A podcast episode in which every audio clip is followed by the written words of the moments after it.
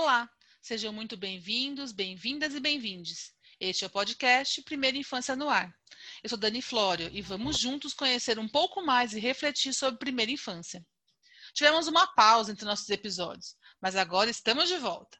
Esse é o nosso episódio número 12. E como ainda estamos em tempo de isolamento social por conta da pandemia, vamos conversar hoje sobre a importância da psicomotricidade na primeira infância em tempos de pandemia mais uma convidada super especial em nosso podcast. Hoje vamos conversar com Valéria Priscila. Ela é pós-graduanda em Neurociência e Saúde Mental na Aprendizagem pela PUC, é especialista em distúrbios da aprendizagem, integração sensorial, TEA, ABA e alfabetização e letramento. Também é pedagoga, psicopedagoga, psicomotricista e neuropsicopedagoga. Valéria atua como psicomotricista no Centro de Apoio ao Autista de Osasco e na Academia de Educação Pequeno Eros. Também é palestrante do CIESP e, como e atua como docente de psicomotricidade na pós-graduação na Unina e no Educa Osasco. Valéria, muito bem-vinda. Muito obrigado por aceitar meu convite. Obrigada, Dani. Eu agradeço o convite, agradeço a oportunidade de falar de temas tão complexos, mas tão importantes, né? É, afinal, eles estão juntos, mas às vezes as pessoas não percebem isso e separam a primeira infância e a psicomotricidade. Exatamente isso. Por isso que hoje é, vamos falar sobre esse tema. Nós já falamos aqui no Primeiro Infância no Ar sobre educação infantil, sobre desenvolvimento infantil, mas ainda não havíamos abordado diretamente a questão da psicomotricidade. E eh, se o desenvolvimento infantil está muito atrelado ao desenvolvimento de novas habilidades e de percepções sobre o mundo em que está inserido, da exploração do seu meio, a estruturação do movimento corporal é fundamental para a criança. E a psicomotricidade é a ciência que tem como objeto de estudo o homem através do seu corpo e movimento, e em relação ao seu mundo interno e externo, correto? Então, você poderia nos falar um pouquinho sobre a psicomotricidade e por que ela é importante para o pleno desenvolvimento da criança? Vamos lá, Dani. É, vamos pensar assim, vou começar dando um exemplo, tá? Vamos pensar num prédio. Para você construir um prédio, ele tem que ter uma base muito bem alicerçada. Se ele não tiver uma base, o que vai acontecer? Vai cair, ele vai rachar futuramente, ou você não vai conseguir construir outros andares. Então, vamos pensar no ser humano, ao longo de toda a sua vida, do seu crescimento, da sua evolução, que isso é uma das coisas que a psicomotricidade também estuda, uh, a base desse crescimento, dessa evolução, seria os primeiros anos de vida, a primeira infância, do zero aos seis anos. Dentro da primeira infância ainda, a gente pode dizer os três primeiros anos de vida, né, é, seria a base da base. Então, se isso não estiver estruturado, se isso não estiver preparado, muitas questões que esse indivíduo vai ter lá na frente, não necessariamente estão conectadas a algo daquela faixa daquele momento. A falta de habilidades não foram bem desenvolvidas, estruturadas na primeira infância. E muitas vezes nós não fazemos essas conexões. Então, o indivíduo está lá na escola, está no fundamental, tem uma dificuldade para escrever. Ah, ele não sabe escrever, ele não foi alfabetizado. Também. Muito mais que isso, de repente ele não teve um preparo, por exemplo, das habilidades que antecedem essa alfabetização. Isso acontece aonde? Na primeira infância. Ou alguma outra questão relacionada a essa criança não engatinhou, não vivenciou, não não passou por todos os processos, por exemplo, que antecedem o movimento de ficar em pé, né, para poder andar. Então, essas pequenas coisas que têm uma conexão entre corpo e mente, que é uma exploração, que são vivências que precisam ser desenvolvidas na primeira infância, são base. Por isso que eu gosto do exemplo do prédio. Se esse indivíduo não teve essa base fundamentada, estruturada, com uma estimulação adequada às necessidades dele, à faixa etária dele, porque quando a gente fala de estimulação, não é só o fato de passar por algumas situações, né? Uh, ele vai ter problemas futuros tá? Gosto também muito do exemplo que a, é, a criança é como se fosse um videogame. Ele vai passar por todas as fases. Mas para passar por essas fases, precisa ter vivências, experiências para ter uma qualidade, uma destreza de tudo isso que ele vai passar ao longo da vida. Exatamente. E aí a gente pensa, se a gente pensar então na questão como é importante para a criança, todas as crianças, você atua hoje como psicomotricista em uma clínica de atendimento a crianças com deficiência, né? Especialmente dentro do espectro autista. Conta um pouquinho para a gente como é seu trabalho aí, é, é, lá, ou aí, aí você está aí hoje, né, inclusive falando aí da clínica, é, como você percebe a contribuição da psicomotricidade no atendimento a crianças com deficiência? Vou antes, vou falar um pouquinho, ainda pegando o gancho da outra pergunta e eu entro nessa sua agora, tá? ótimo, tá? Para a gente entender um pouquinho mais. Vamos falar um pouquinho de cérebro de neurociência. Né? Quando eu falei que são dois temas importantes e que às vezes as pessoas não conectam, porque na psicomotricidade, como você disse, é uma ciência aí que estuda esse corpo, né, levando em conta o quê? Que a gente fala que é a base psicomotora. Então, é corpo, mente e emocional. Essa é a base da psicomotricidade, a tríade psicomotora. E isso serve para qualquer ser humano, né? Você analisa, você trabalha esse contexto. Você precisa estar com esses três essas três partes né, conectadas, alinhadas, para que você tenha aí um desenvolvimento. Se isso para um indivíduo neurotípico é fundamental, pode já trazer alguma, alguma questão para ele, como eu disse, alguma rachadura no prédio, se ele não teve desenvolvimento, se ele não teve alguma estimulação, questões emocionais, questões corporais, questões desse cérebro, desse cognitivo, né, o que ele quer aprender, o que ele tem capacidade de aprender ao longo da vida. Imagine para uma criança atípica, no caso, do autista ou de outros distúrbios ou de outros transtornos. Então, esse indivíduo com algum distúrbio ou algum transtorno, ele já veio com uma necessidade de uma conexão maior em alguns desses aspectos. E o nosso corpo é o que leva tudo para o nosso cérebro, né? Através dos canais sensoriais, através dos canais do sentido. Então, essa psicomotricidade é importante porque ela vai ajudar esse indivíduo a reestruturar a replanejar o seu movimento, a como ele recebe esses estímulos externos que são enviados pelo, pelos neurotransmissores para o cérebro e devolve para ele como uma função, e aí ele vai e faz o movimento. Então, essa reorganização, esse replanejamento de, todo, de tudo isso que eu falei é a psicomotricidade. Por isso também que a psicomotricidade é algo só dos seres humanos. Os outros seres vivos têm a motricidade, o movimento mas não essa capacidade de replanejar, de reorganizar, essa conexão cérebro-corpo. Então, esse trabalho com essas crianças é justamente para ajudá-los a reorganizar, a replanejar as suas atitudes, as suas respostas aos estímulos externos recebidos. Crianças autistas têm questões sensoriais geralmente mais mais complexas, né? Ou ele tem uma questão com o que ele ouve, com o que ele sente, com o cheiro, tátil. Então, através desse sensorial, a gente consegue chegar até este cérebro e ajudá-lo a se reestruturar e a se reorganizar, avaliando que cada caso é um caso, criando um plano de ação e vendo qual que é a maior forma de estimular esse indivíduo, sempre com um trabalho multidisciplinar, com outros profissionais envolvidos. Né? Ótimo, Valéria. A gente fala muito, é, quando a gente fala da primeira infância, você trocou uma, um ponto muito importante, que é a primeiríssima infância, né? Que é do zero até os, os dois anos e onze meses. Então, e, está os três anos. É. E aí a gente está falando então da importância desse, do estímulo e da questão do movimento desde o bebê, né? Desde quando o bebê nasce. Eu me lembro é. muito, há muitos anos atrás, tinha uma questão assim, a criança nascia, se enrolava a criança, não podia mexer, era como um pacotinho, tinha uma questão de, né? Quase não, se, quase não tinha movimento naquele bebê. E como isso já mudou, né? Eu tenho hoje tenho dois filhos e a mesma minha de 15 ou agora de 4 anos, desde criança, desde quando nasce, assim, toda essa essa importância de realmente estimular, de deixar né, se mov movimentar, de pegar as coisas, de explorar todos os sentidos. E a psicomotricidade, ela também fala sobre isso, né? Você também para os bebês também é importante. É, a gente trabalha muito, porque que tem, pegando o gancho da sua outra pergunta, né? Que eu trabalho aqui numa clínica com crianças com distúrbios ou transtornos. Uhum. A gente tem que pensar que essa estimulação é para o ser humano, tá? É para todo Sim. mundo.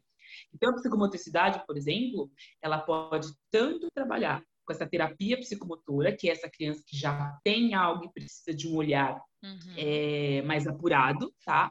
Também como bebê, ou como você falou, na primeiríssima infância, onde a gente trabalha com uma estimulação ou com uma educação psicomotora, que assim, você vai ajudar. Lembra que eu falei do videogame? Sim. Ah, mas essa criança não tem nenhum transtorno, essa criança não tem nenhum, né? É uma criança neurotípica. Ok, mas isso não significa que ela não precisa de uma estimulação para ajudá-la a ter mais destreza e mais qualidade de vida nessas fases que ele vai passar. Então, esse trabalho da psicomotricidade atua em toda a faixa etária, do mesmo jeito que a gente também trabalha depois com esse terceiro, com a terceira idade, porque uhum. na terceira idade ele está no que a gente fala que é da, né, um retrocesso desses estímulos, ele está na retrogênese, então a gente também vai ajudá-lo. Então, na verdade, o que a psicomotricidade vai fazer? É direcionar a necessidade dessa educação, dessa reeducação, dessa terapia psicomotora dentro de cada faixa etária. Por isso que a gente sempre considera a faixa etária em que esse indivíduo está para saber o que ele precisa naquele momento. Mas muito ele precisa dessa ajuda. Por isso, quando você fala de movimento, Dani, muito legal que você colocou, é só pensar como mudou uh, a, as orientações médicas de uhum. muitas pessoas, não só pela questão do pano do movimento, mas até, por exemplo, o que é colocar uma música para um bebê ouvir na barriga? Você está estimulando esse bebê. É um canal, você entende quando eu falei das questões do externo, dos canais sensoriais. Então, quando você fala com essa barriga, quando você passa a mão, tudo isso você já está é, trabalhando com essa criança estimulação. Porque também é interessante lembrar, Dani, quando eu falo de movimento, as pessoas pensam em movimento muito amplo, né? Uhum. Global, espaço. Não, respirar é um movimento. Desde o mínimo movimento ao né? Vamos trabalhar com micro e com macro. Então, todo movimento vai te gerar uma estimulação, vai te gerar uma, uma, um aprendizado. Por isso que quando a gente fala na base psicomotora de cognição, não é só cognição pensando no que você aprende na escola que muitos associam. É cognição pensando no cognitivo. Que eu sou capaz de aprender? Que eu posso aprender dentro da faixa etária que eu me encontro, entendeu? Sim, perfeito, Valéria, é exatamente isso. E aí a gente vai entrar agora em uma. Pensando hoje, né? A gente está falando da importância e da, da, do movimento, desse, do mínimo e do, e do máximo, e nós estamos aí há mais de um ano já, né, com a pandemia da Covid-19. E com o isolamento social, né, ainda presente, infelizmente, no nosso dia a dia, a gente tem uma questão, porque a, crianças, né, a gente tem uma questão da, da socialização, da expansão, eles são, eles têm a energia, precisam desse movimento do, do, do mínimo ao máximo, inclusive, né, dessa, desse movimento global. E nesse momento de mais de um ano aí, com as das famílias, com suas crianças, quem é pai de bebê, crianças pequenas, estão aí com eles em casa, na maior parte do tempo, você poderia dar alguma dica para os pais aí, para como eles podem estimular o desenvolvimento claro. psicomotor dos seus filhos, pensando nesse momento Sim. de pandemia, né? É importante isso, claro, muito legal que você colocou, porque justamente por, claro, né, Dani, seria muito mais legal, é muito mais você tem um resultado, digamos assim, muito melhor se pudesse ir para um parque com essa criança. É claro. óbvio, não tem como comparar. Mas isso não significa que o fato de estar em momento de pandemia ou por qualquer outro motivo não possa ter o parque, eu também não posso exercer esse movimento de uma outra parte. Então, a gente precisa ter claro isso também, quando a gente fala em movimento, nem sempre precisa ser amplo a nível de, de estrutura, de lugar, tá? Ou de correr. Pode ter, um, por exemplo, uma atividade que eu adoro muito. Sabe aquela brincadeira que a gente fazia, Dani, de pegar a panelinha, colocar uns cruz e colocar dentro da panela? e mexer, e trazer esse simbólico, esse lúdico, como se estivesse fazendo, brincando de, de, de comidinha, é um movimento, você está estruturando, você está estimulando. E aí, qual que é o diferencial disso tudo? Então, um dia eu vou brincar com essa panelinha sentado no chão. Eu tenho uma organização e planejamento corporal de um jeito, além dos objetos da interação com esse externo, que são os objetos que eu estou usando. Sim. Um dia eu vou fazer isso e colocar tudo em cima da mesa. E eu vou brincar com essas panelinhas, este movimento em pé. Lembrando que quando eu falo de panelinha, eu estou falando do ato de mexer, de virar ou de trazer é, um simbólico do ato de fazer comida, independente se seu filho, sua criança é um menino ou uma menina, tá? Estou claro. falando do movimento, da importância dessa exploração, desse vivenciar. Então, eu vou viver, vou vivenciar uma situação de masterchef, de cozinha, vou fazer uma culinária. Uma coisa que eu gosto muito também, que as mães ficam loucas, né? Armário de pote. Todo mundo tem um armário de pote super bagunçado. Sim. Eu tenho na minha casa, que você tem também na sua. Tenho. E aí. E eles amam. Né, a, a família pira. Gente, deixa essa criança puxar todos os potes, encaixar um pote dentro do outro, encaixar uma tampa dentro da outra. E não importa a faixa etária. Se ele for um bebê, ele vai puxar tudo e vai cair. Ok, puxou, caiu. Vamos colocar dentro do armário de novo? Olha essa questão de tamanho, olha essa questão de um dentro do outro, de dentro, de fora, de um em cima do outro, de empilhar, de derrubar, de empurrar. Tudo isso é movimento. E essa criança poderia simplesmente estar sentada no chão da cozinha, em frente ao armário.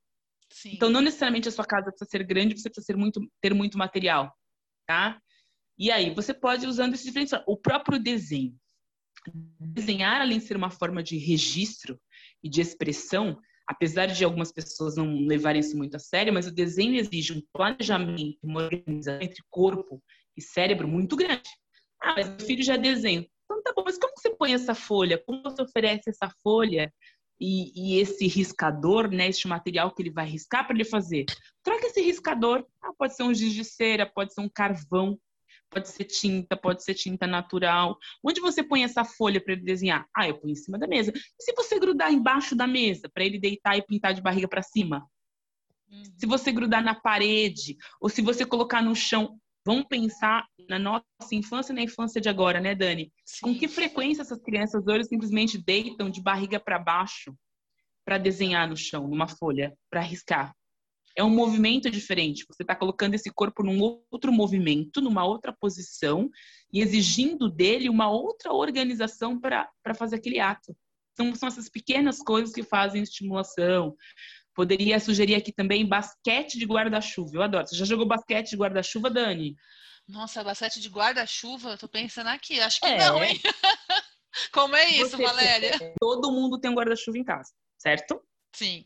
Abre o guarda-chuva, Acha um lugar na sua casa que você possa pendurá-lo, geralmente um lustre, um varal.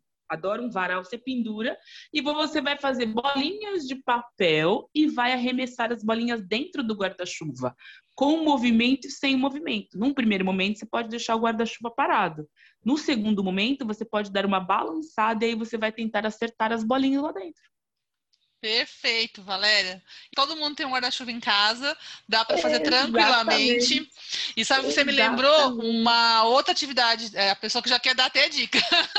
Mas é porque eu lembro, claro, eu já fiz aqui com, com, com o Lorenzo e a gente, eu acho que isso também vale muito para as crianças pequenas, que é aquela brincadeira com o lençol, né? De pôr a bola, um objeto e balançar o lençol, e ter que, né, junto com isso, o movimento da bola. Exatamente. Ou, né, também é uma. É, é, fazer como fosse um barquinho de né? Faz o barquinho barquinho de papel, põe no lençol aberto e balança. Então, são coisas que realmente. Dani, sabe qual é a dica?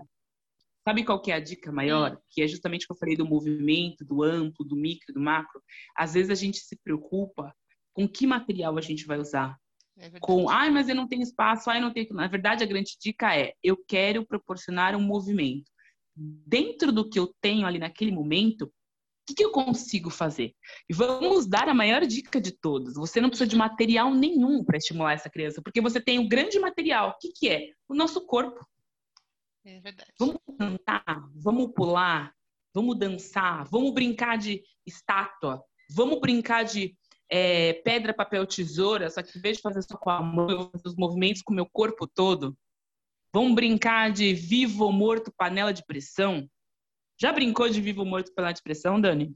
Olha, vivo ou morto já, agora panela de pressão não. Conta aí, mais uma dica, Valéria. Como é que você acresce na panela que é de pressão? O que é legal do vivo ou morto? É uma brincadeira simples e você pode acrescentar um item a mais. Então, o vivo é o em pé, uhum. o morto é o baixado. Sim. Panela de pressão, você vai rodar com os braços para cima, fazendo barulho da panela de pressão. E aí você pode acrescentar o que você quiser. Vivo ou morto e pula no só. Vivo ou morto e faz uma careta. Você quer mais movimento, expressividade do que isso? Isso é para qualquer faixa etária. Você acrescenta um movimento condizente com aquela criança. Sim. você pode fazer sentado, em pé, entendeu? Hum. Criar um circuito em casa de túneis, de, de subir e descer com cadeira. Vamos pegar a cadeira da cozinha, sofá da sala. Essa criança está inquieta, essa criança quer explorar e é ficar dentro de casa fechada para subir. Mas olha a diferença do subir numa atividade direcionada objetivo em que você vivencia e interage junto com ela e simplesmente deixar ela ser o objetivo. O que você quer com aquilo? Valéria, se você também tiver algum tipo de indicação de site, blog, enfim, onde os pais responsáveis por crianças pequenas poderiam encontrar informações e materiais, né, para continuar apoiando o, o, desenvolvimento psicomotor da, da, da, sua criança. Você já deu dicas de algumas atividades para serem feitas, mas, por exemplo, ah, às vezes o, o responsável, o pai fala, puxa, eu queria dar, entrar em algum lugar que possa me dar informações, uma, um Instagram que tenha informações sobre isso, que tenha, que tenha exemplos de atividades, ah, não sei é, fazer, eu quero passar para alguém. Tenho dicas de livro, os pais. São livros que são livros Mas eles vêm com ideias, com brincadeiras, com coisas simples. A diferença é, a gente, enquanto psicomotricista, usa esses materiais para pensar no que o paciente precisa e trabalhar com ele é, no setting terapêutico. Mas tá. as brincadeiras e as atividades que vêm também podem ser utilizadas em casa. Então, são livros bem bacanas, porque são atividades bem estruturadas, pensando nesse desenvolvimento psicomotor. Tá? Tá. E quais são? Você pode passar para a gente os livros que você fala aqui, depois Posso, eu coloco também claro, na, nos claro. comentários. Super. Um é Do Andar ao Escrever, da Fátima Gonçalves. E além de uma explicação também, Dani, super bacana sobre o desenvolvimento, primeira infância, é uma leitura bem gostosa se os pais quiserem saber um pouquinho mais. Por isso que eu gosto de indicar esse livro não só para profissionais, mas como para as famílias também, tá? Tem 150 jogos e percursos psicomotores da Giovanna Paesia. Ah, perfeito. Nossa, duas dicas muito boas, hein? Que vai, como você é, falou, vale para pais, brincadeiras, isso. E vale para educadores também, né? Se a gente pensar, professores também, de educação infantil. Uhum. Exatamente. Para todo mundo que tiver interesse e quiser saber um pouquinho mais sobre esse assunto tão interessante. Perfeito. E Valéria, eu sei que você, você também tem um, uma conta no Instagram, não é? Eu sempre posto, posto dicas que é o psicomotricista Valéria Priscila. Ok, arroba psicomotricista Valéria Priscila. Vou colocar também aqui, depois eu coloco nos, nos, comentários. É, Valéria, muito obrigada. Foi um prazer conversar com você. Se você tiver, quer deixar algum recado, um último recado, uma última fala antes da gente encerrar. Eu queria só agradecer mais uma vez o convite. Foi muito gostoso essa conversa no para tirar dúvidas sobre esse assunto, que acho que trocar figurinhas e conhecimento é muito gostoso. E a última mensagem que eu deixo é aquilo que eu falei na hora da brincadeira do corpo. Lembra que movimento é aprendizagem, movimento é conexão. Então, esse vivenciar, esse explorar, ele pode ser feito de inúmeras formas, desde que você tenha esse olhar, né? É, independente de ser uma criança ou de ser um adulto. Então, mudando o seu olhar e o seu objetivo, você consegue realizar um trabalho aí muito gostoso. Ah, muito obrigado, Valéria. Então, pessoal, este foi o nosso episódio sobre psicomotricidade na primeira infância. Lembrando que a cada novo episódio, um novo tema ou um novo olhar sobre a primeira infância. Esse foi o podcast Primeira Infância no Ar. Espero que vocês tenham gostado. Curtam, ouçam, compartilhem. Deixe seus comentários no nosso canal do YouTube, do SoundCloud, Spotify, iTunes. Siga nossa conta no Instagram, arroba Primeira Infância no Ar. E até o próximo.